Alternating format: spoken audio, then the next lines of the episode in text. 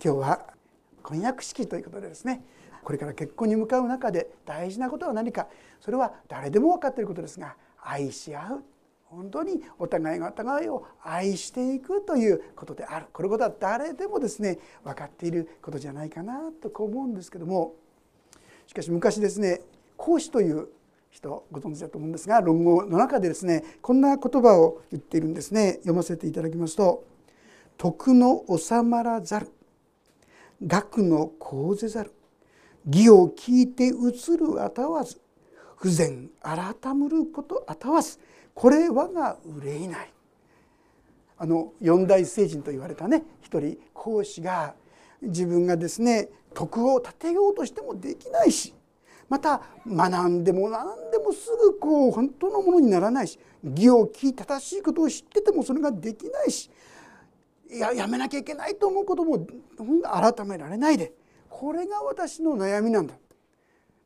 聖人というのはある意味でそういう意味では自分はダメだってことですね。情けない存在だってことを知っている人がある意味で聖人ということができるかなと思うんですね。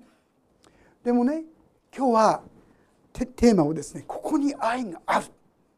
これ言い換えるといやここでできるんだよっていうような一つのですね 励ましの言葉としてご一緒に学ばせていただきたいとそう思うんですね。ここにそういう私たちがいかにして本当に愛し合うものに変えられていくのかその秘訣が記されているということであります。もう一度そういうことで7節から読ませていただきますが4章7節愛する者たち私たちは互いに愛し合いましょう。愛は神から出ているのです。愛のある者は皆神から生まれ神を知っています。愛のない者に神は分かりません。なぜなら神は愛だからです。まあ、ここに愛があるなんて言われるとですねどこにあるなんてですね突っ込みたくなるようなねあんなもんどこにもないじゃないかってですね言いたくなるようなそういうのが私のこの世の中だと思います。でも聖書にはここに愛があるって言ってるんですよ。ならば私たちはそれをですねしっかり学ばせていただく知らされていくことが必要ではないでしょうか。でもねそういう意味でこの歌詞を読むとちょっとですねなんか傲慢な言葉に聞こえませんか？なんか愛のあるものは皆神から生まれとかですねあるいは愛は神から出ているんだいや私たちだって愛があるさ私たちだって優しい人親切ないろんな人いるじゃないかってここに言いたくなってしまうなんかクリスチャンはお高く止まってですねなんか高飛車なんじゃないかなってそんなふうにも受け取られかねないような言葉にもね見られる言葉じゃないかと思います。でもね実はここで使っている愛という言葉の意味がどういうものなのかということが分かってくるとこの言葉の意味がなるほどと思えるようになっていくんですね。もう長く教会に来ている方はですね聞いたことがあると思うんですが聖書の言葉ギリシャン語ではですね愛という言葉が4つで表されてる日本だったら愛っていうだけですけどねこれをですね例えば一番分かりエロスの愛ってあるんですよ。まあ、これは恋愛の愛とかね肉的な愛あるいは自己中自分にもっと欲しい欲しいってこういう愛ですねこれはエロースの愛っていうんです。もう一つはですねこれはフィレオの愛って言います。フィレオこれはいわゆる友達関係ありますよね。ギブアンテイクっていうんでしょうかね。友達との関係の中でまあいいあのやったりあげたりしてあげたりしてもらったりそういう関係のフィレオの愛。さあもう一つなんですよ。ストルゲーの愛。ストルゲーっていうのは、ね、家族の愛。やっぱりこうたまの友達だけじゃなくてなんかちょっと違うものがあるでしょ？家族のためだったら普通だったらできない犠牲も払うことができるかもしれませんね。さあ最後に残った一つが今日ここに出てくる愛これはアガペと言われている愛なんですね。アガペっていうのはですねまあ違う言葉で言うと無条件の愛とか無償の愛とかこんなふうに言われている言葉ですよね。犠牲的な愛とかですね、えー、与えるだけの愛とか。さあこういう愛をあなたは持っていますか？と言われた時にうんとちょっとですねすぐ「はい」とは言い難くなるんじゃないでしょうかね。そして結婚生活において必要なのはこの愛です。アガペの愛ですよ。だからこの愛をしっかり持たせていただきましょうねというのがこの箇所の言ってるところなんです。でもねじゃあそのアガペの愛分かったようで分かりにくいのでルカの福音書の6章というところ開けていただけますでしょうか。ルカの福音書の6章27節というところからでありますけれども第3版新しい方では120ページ古い方では109ページか10ページ120ページか190ページですねそこのルカの福音書6章27節からアガペーの愛の具体的なことについてですねちょっと読んでいきたいと思います。ご一緒に読んでみたいと思います。3はいしかし今聞いているあなた方に私はこう言います。あなたの敵を愛しなさい。あなたを憎む者に善を行いなさい。あなたを呪う者を祝福しなさい。あなたを侮辱する者のために祈りなさい。あなたの片方の方を打つ者には他の方をも向けなさい。上着を奪い取る者には下にも拒んではいけません。すべて求める者には与えなさい。奪い取る者からは取り戻してはいけません。自分にしてもらいたいと望む通りに人にもそのようにしなさい。自分を愛する者を愛したからといってあなた方に何の良いところがあるでしょう？罪人たちでさえ自分を愛する者を愛しています。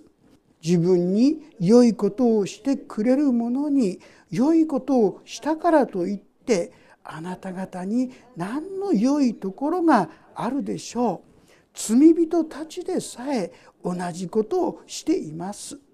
返してもらうつもりで人に貸してやったらからといってあなた方に何の良いところがあるでしょう。貸した分を取り返すつもりなら罪人たちでさえ罪人たちに貸しています。ただ自分の敵を愛しなさい。彼らによくしてやり返してもらうことを考えずに貸しなさい。そうすればあなた方の受ける報いは素晴らしくあなた方は意図高き方の子供になれます。なぜなら意図高き方は恩知らずの悪人にも憐れみ深いからです。あなた方の天の父が憐れみ深いようにあなた方も憐れみ深くしなさい。皆さんいかがでしょうか？これがこの箇所で言ってる愛です。うんうん。私これやってますって。ねえ手挙げられないでしょ？恥ずかしくてね。こんなこと一つもできないよって言いたくなる。その通り。実はこの箇所ヨハネの手紙で言ってる箇所は私たちにはこんな愛はないってことを言ってるんです皆さん。あなただけではない全ての誰もこんな愛は持ってませんよって言うんです。誰も持ってないんだけどもでもこの愛で愛し合いなさいって言うんです。そしてね、まあ、結論だけ先に言っちゃいますとこの4章の19節のとこにはねこうも言ってるんですよ。私たちは愛しています。神がまず私たちを愛してくださったからです。愛してますって言える言っちゃってるんですよ。そういう愛が私のうちに来たってね。そして今その愛の中に私も歩み始めていますってこんなこと言っちゃっていいのってぐらいじゃないですか。皆さんその秘訣がここにあるってことです。さあ私がここから学ぶ第一のこと私たちは愛がないってことを本格的に受け止めていくことが大切かなと思います。私たちはみ結構愛があると思ってませんか？それなりに我慢してるし許してるし優しくしてるし俺だって愛があるさなんて言うんですが今読んだルカの本読むとどうでしょうか？敵を愛せとかね。返してもらうつもりで貸してんじゃダメだとかね。自分に優しくしてくれる人に優しくしたって何の意味もないとかね。なんかケチョンケチョンじゃないですか。私たちが愛だと思ってたことをもうめった切りですよね。アガペの愛はこれですよ。という意味ならなるほど私に愛がない納得できるんじゃないですか。そしてこのことを知ることがまず第一歩。ああ私にはこんな愛がなかったんだ。あったのは錯覚だったんだな。最近ですねこうたまたまこう出てきて目の錯覚って皆さんすごいですねそういうのがあのフェイスブック見ててですねちょっと凝っちゃってねいろんな調べてみたらもう本当に騙されちゃうんです皆さん。自分の目で見てるんだからって目だって頼りになりませんよ。いくらでも錯覚騙されちゃうんですよ。自分に愛があるなんてね皆さん騙されてるんですよ皆さん非難してるわけじゃないんですもちろんみんなそう私ももちろんそう人ですでも知ってほしいああ愛がないんだな。これが始まりなんです。愛がないってことを知る時に愛が生まれ始めるんです。聖書の中にですねこんな言葉が出てきます。この同じヨハネの手紙の一章というところ。一章の9節というところを見ていただきたいんですが。一章の9節。8節9節をそれではご一緒に読んでみたいと思います。ヨハネの手紙の第一一章の8節9節よろしいでしょうか？お読みしましょう。3はい。もし罪はないというなら私たちは自分を欺いており真理は私たちのうちにありません。もし私たちが自分の罪を言い表すなら神は真実で正しい方ですからその罪を許し全ての悪から私たちを清めてくださいます。罪っていうふうに書いてあります要するに愛がないってことをもし告白するならこれは認めるならって意味ですよ。もともとはホモロゲーって言葉なんですが同じであるというって意味なんです。その通りだっていうああ私は愛があると思ったけど本当の愛はなかったんだな。アガペーの愛はなかったんだな。あったのはフィレオやストルゲーであって本物の愛じゃない。とするならそれを告白するならば認めるならその時から私が清められる。変わり始めることができるというお約束なんですよ。ですからああ自分には本物の愛はなかったということを認めることが実は大事な一歩なんです。そしてじゃあ次にはどうしたらいいんでしょうか。さあ次に書いてあるのはですねこのまたヨハネの手紙に戻ってますけどもここにですね愛する者たち私たちは互いに愛しまし愛し合いましょう愛は神から出ているのですこれを認めることですねあ愛っていうのはないんだけども私のうちにはないんだけども神様のうちにはあるしその神様の愛が私のうちに入ってくる時に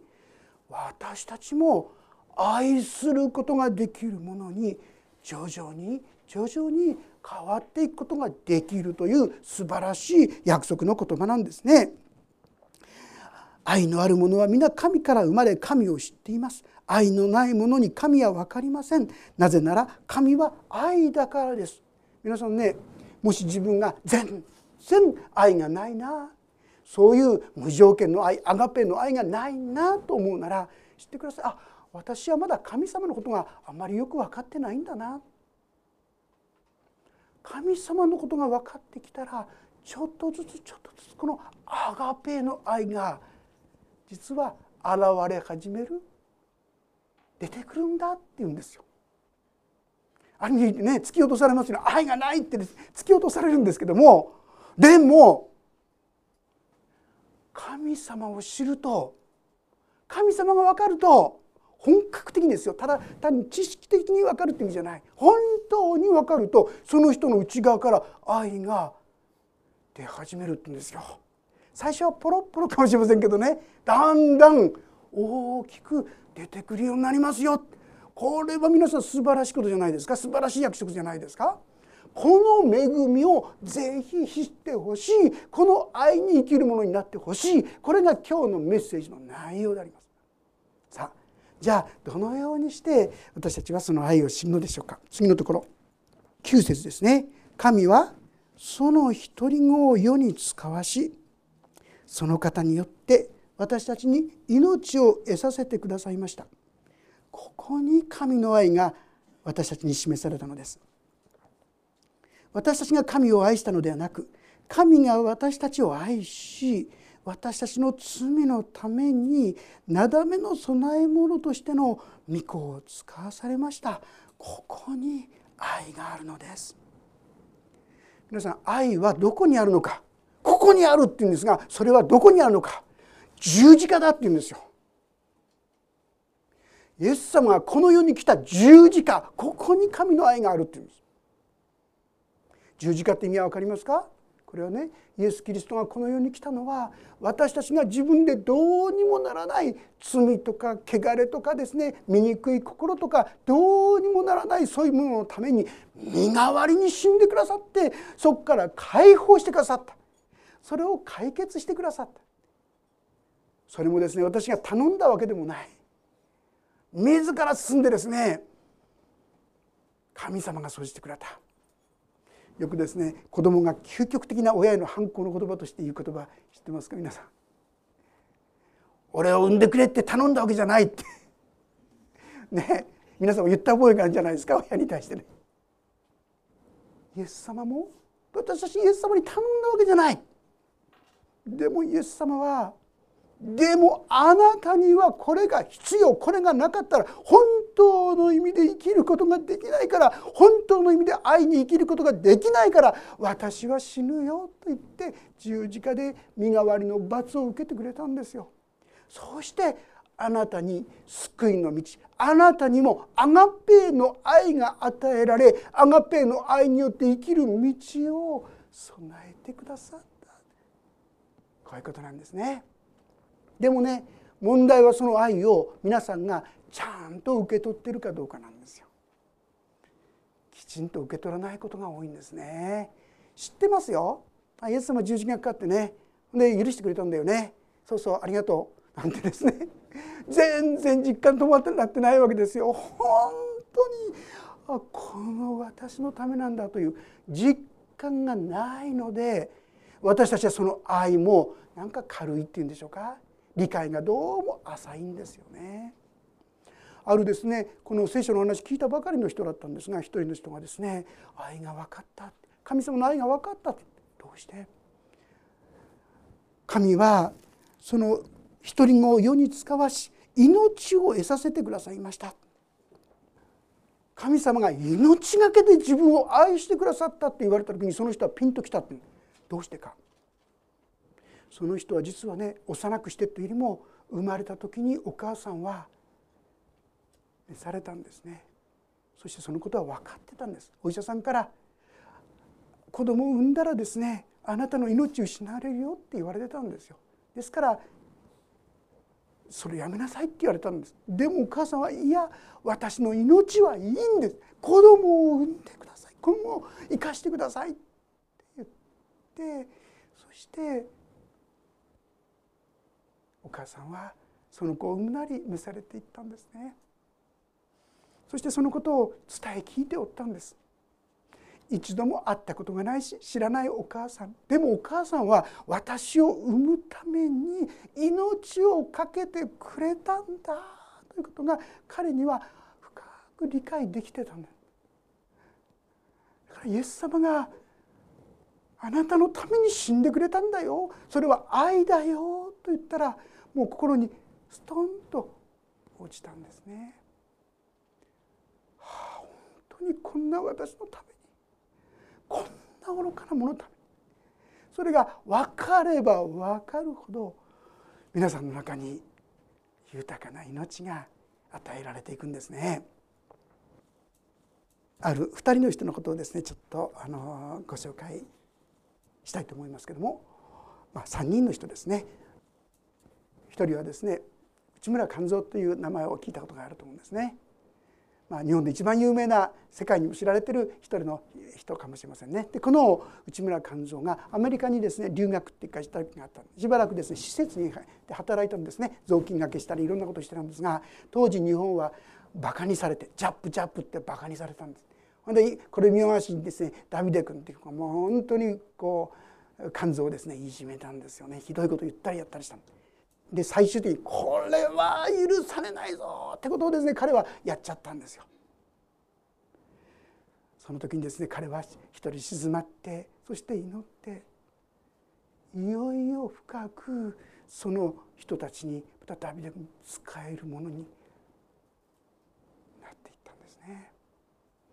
彼がそこで働いたのは半年ぐらいしか経ってなかっしかなかったんですけども実は彼は違うところに行ったんですけどもある人がその施設に数十年経ってから行った時にクリスマスの時期にみんなで劇をしてたんです。題が何かって言いますとね肝臓っていう題なんですね。肝臓っていう英語知ってますか？もちろん私知りませんけどねもちろん英語にないですよ。これは内村肝臓の肝臓という映画だったんですよ。彼がもうそこを去ってから数十年経ってましたけども毎年毎年クリスマスにはこの肝臓の劇が上映されたそうです。どんなにバカにしてもいじめてもなおそこで自分たちのために愛を尽くして仕えてくれたこの肝臓のことが彼らに忘れなかったんです。クリスマスになるとですね神様の愛を表すためにこの劇がいつもいつも表されていった私たちはやっぱりそれを愛をですね受けると受けるとそれが力になっていくんですね。忘れられないものになっていくんです。そして数十年間もその劇が上映されたということですよね。私たちはそのような愛を神様から本格的に受けているだろうか。実はですね本格的な愛はもう表されているわけですよ。十字架ここに愛があるって書いてあります。十字架もあるんです。でも問題はそれを本格的に自分への愛として受け取るか否かなんですよ。あ本当に私を愛してくださって私の至らなもそれも愚かさもみんな本当に十字架で許してくださったんだな受け入れ愛してくださったんだなこのことを受け止めるか否かなんですね。受け止めた時にその人の姿が変わっていくんですよ。そして先ほど読んだような生き方がそうしなきゃいけないっていうんじゃない。そのような生き方が可能になってくるんです。でもう2人の人のことをちょっとご紹介しますが1人はですねあの有名な雨にも負けず風にも負けずというですね。もういつもこの名字をぴょっと消える宮沢賢治ですね。宮沢賢治あの詩を作ったんですがあれは正式に作ったもんじゃなかったんですよね。彼のですね亡くなった時に手帳の中に書き留めてあった言葉だったんです。でもこれが彼の一番有名なね一つの詩になりましたね。雨にも負けず。実はこれはですね彼が知っている一人のモデルがいたんですよね。斎藤修次郎っていうね人なんです。でこの人はですねお寺の三男坊として生まれたんですけども、まあ、いろんな書物を通してクリスチャンになったんですね。でもクリスチャンになったところからですねこの激しい迫害というんでしょうかそれが起こり始めました。まあ、ちょっと読んでいきますとですね彼は迫害を受け石を投げられ親にも感動され小学校の教員も辞めさせられました。その学校で小学校の教員をしてたんですけどもよそになったってことで全部取り上げられるそれだけではありません。迫害の手は家族にまで及んできました。近所で火事が起きた時全然関係がないのに嫌がらせで放水され家を壊されたことがありました。何度もガラスを割られることがありました。そしてさらにひどい迫害が起こりました。9歳になる長女の愛子ちゃんがよその子供だと言われてお腹を蹴られ腹膜炎を起こして亡くなったのです。亡くなる時愛子ちゃんは賛美歌を歌ってほしいと言い賛美歌を歌うと「神は愛なり」と書いて天に召されていったそうです。修二郎はそのような苦しみの中で神様に祈りました。そして彼は「御心がなりますように」とくじけることなく神様を信じ神様に従い続けたのです。普通なら迫害のない違う土地へ移るところですが修次郎はむしろその土地の人々に神様の愛を持って使えることを選び取りました。牛乳配達と新聞配達のため1日40キロの配達の道のりを歩きながら迫害する人々にキリストを述べ伝えました。10メートル走っては祈り。10メートル走っては歩いては神様に感謝を捧げた話はあまりにも有名です。そして子供に会うと雨をやり仕事の合間には病気の人のお見舞いをし励まし祈り続けました。孤児や貧困者をも助けまた慰め励ました。彼は雨の日も風の日も雪の日も休むことなく町の人たちのために祈り働き続けました。彼はデクノボーと言われながらも最後まで愛を貫き通したのです。そして1926年に彼は内村勘三に招かれて花巻岩手の花巻を去って東京に引っ越すことになりました。花巻の地を離れる日誰も見送りには来てくれないだろうと思って駅に行くとまあ、今までの迫害の様を考えればですね誰も早く行ってくれてよかったってそう思うに違いないと思って駅に行ったそこには町長をはじめ町の有力者学校の教師生徒神主僧侶一般人や物乞いに至るまで身動きが取れないほど集まり駅長は停車時間を延長し記者がプラットフォームを離れるまで徐行させるという配慮をしたというのです。実はその群衆の中に若き日の宮沢賢治もいたのです。それは彼が御心がなりますようにと祈り神様の御心に従った強い信仰とどこまでも人々を愛し続けた愛の姿がそうさせたのだと思います。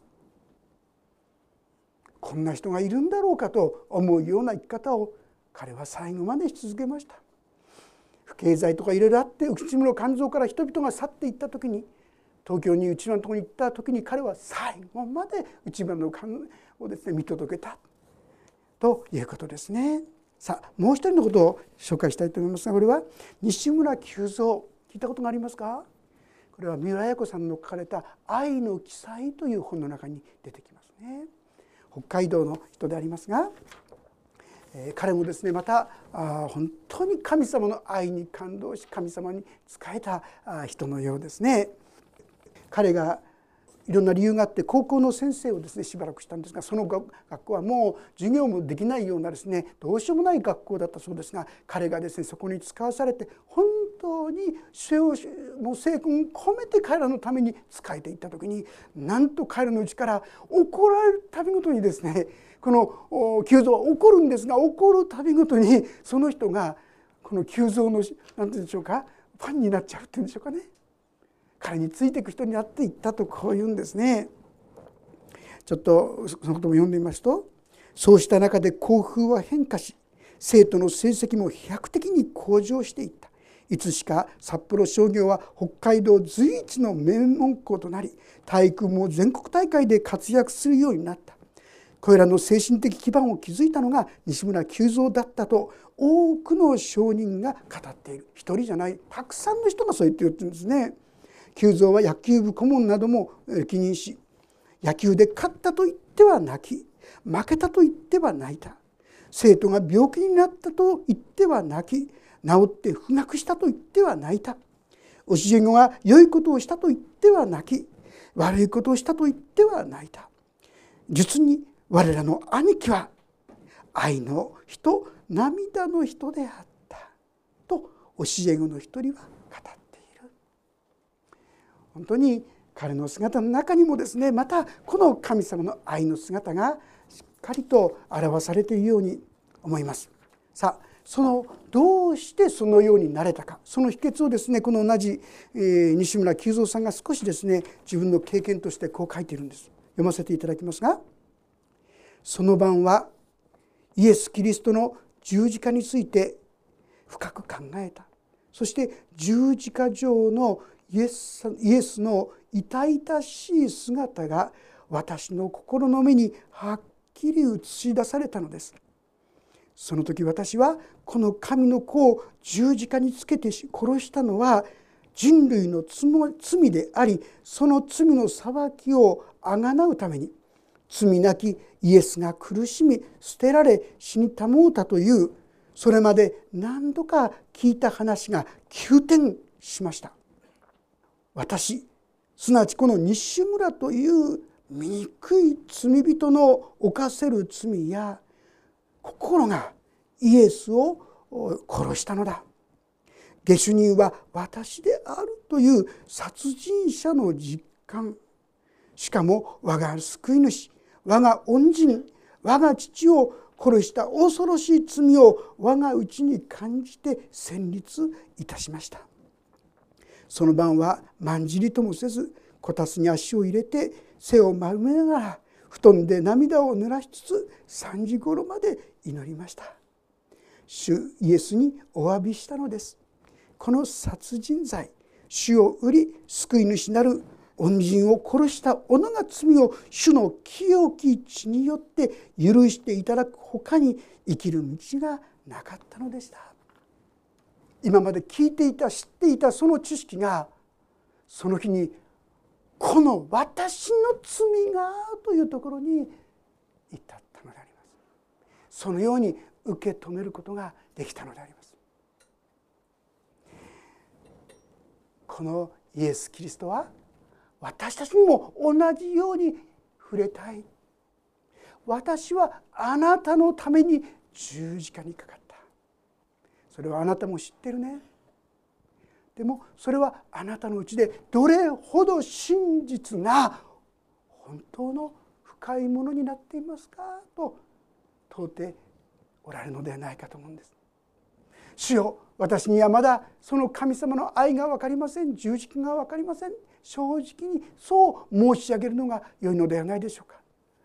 私には神様の愛が分からない愛がありません。愛がありません。それが始まりなんです。でもこんな私にも本当にキリストの命がはっきりと自分の中に注がれて私もまたこの愛の道に一歩踏み出せるようにしてください。神様の愛がしんしんと心に浸ってくる時に私のうちにもそんな力が出てくるそう教えてくださっているのではないでしょうか。あなたももう一度この神様の十字架が私のためであった。この事実をもう一度明確にはっきり教えてくださいと祈ろうではありませんか。そしてこのイエスを救い主として心の真ん中にお迎えいたしましょう。第一歩はそこからです。ああ自分も罪があったんだな。認めることが第一歩です。そうしてその罪が十字架で身代わりに罰が受けられてもう許されました。皆さん日本でもですねこの罰同じ罪で2回罰せられることはないんですよ。ご存知ですか？同じ罪で2度罰せられることはない。あなたのために一度イエス様は罰せられたんです。イエス様を信じた人の罪はもうそこでイエス様の十字架でもう許されたんです。もう解決されたんです。イエス様を救い主として信じた人はそういうことで二度罰せられることはない。そして今や私たちは神様からの愛をいただくことができるようになったんです。私たちに愛がありません。それを認めることから始めましょう。でも私もあなたの愛をもっと知りたい。十字架の愛がもっと分かりますように。そうして私の内からもそんな愛がほとばし出るように変えてください。共にそのように祈ろうではありませんか？お祈りをさせていただきます。恵み深い父なる神様私は神様の愛を聞いていました。十字架は私の罪のためだと知っていました。でも本当にこの私があの十字架の腕の苦しみを負わせたんだというその理解が乏しいものです。あなたの愛が私たちにひしと迫るまでにこの十字架の愛がはっきり分かりますように。その時に西村久三さんがあるいは斎藤宗次郎さんが人の力では到底ありえない生き方に歩むことができたように私たちもそんな一歩に踏み出すことができるようになります。主よどうぞ今心の戸を叩いてください。身よ私は戸の外に立って叩く。誰でも私の声を聞いて戸を開けるなら私はその人のうちに入ってその人を私と共に食事をするあなたはお語りくださいました。主よ今心の戸を開くその思いを決意を与えてください。そしてイエス様によって許された愛された受け入れられた。主よ西村さん斎藤さんが受けたような主よ愛の感動をどうか身にしみて感じられるまでにこのことの意味が分かりますように。そうして私たちもそのように愛されたのですから互いに愛し合いなさいとそこに喜んで感謝を持って一歩踏み出すそんなものにさせてください。夫婦の間に親子の間に友達関係の中に神様私たちは愛がありませんが神様からのこのアガペの愛をいただいてそんな死を交われと踏み出していくことができるようにそしてその交わりが豊かな祝福なに満ちたものとなっていくことができるようにお導きください。御手に委ねます。主イエス様の皆によって祈ります。アメン。もうしばらくそれぞれに自分の言葉でこの神様にお祈りください。愛をくださいでも。また罪がわからないですでも。何でもいいですから今しの前にお祈りを捧げてくださったらと思います。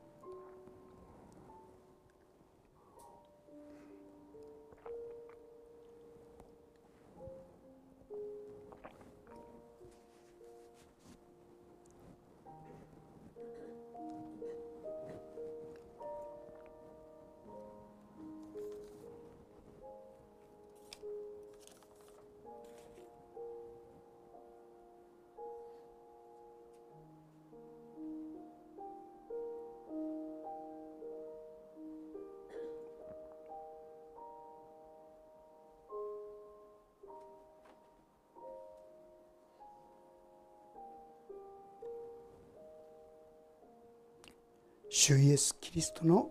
皆によって祈ります。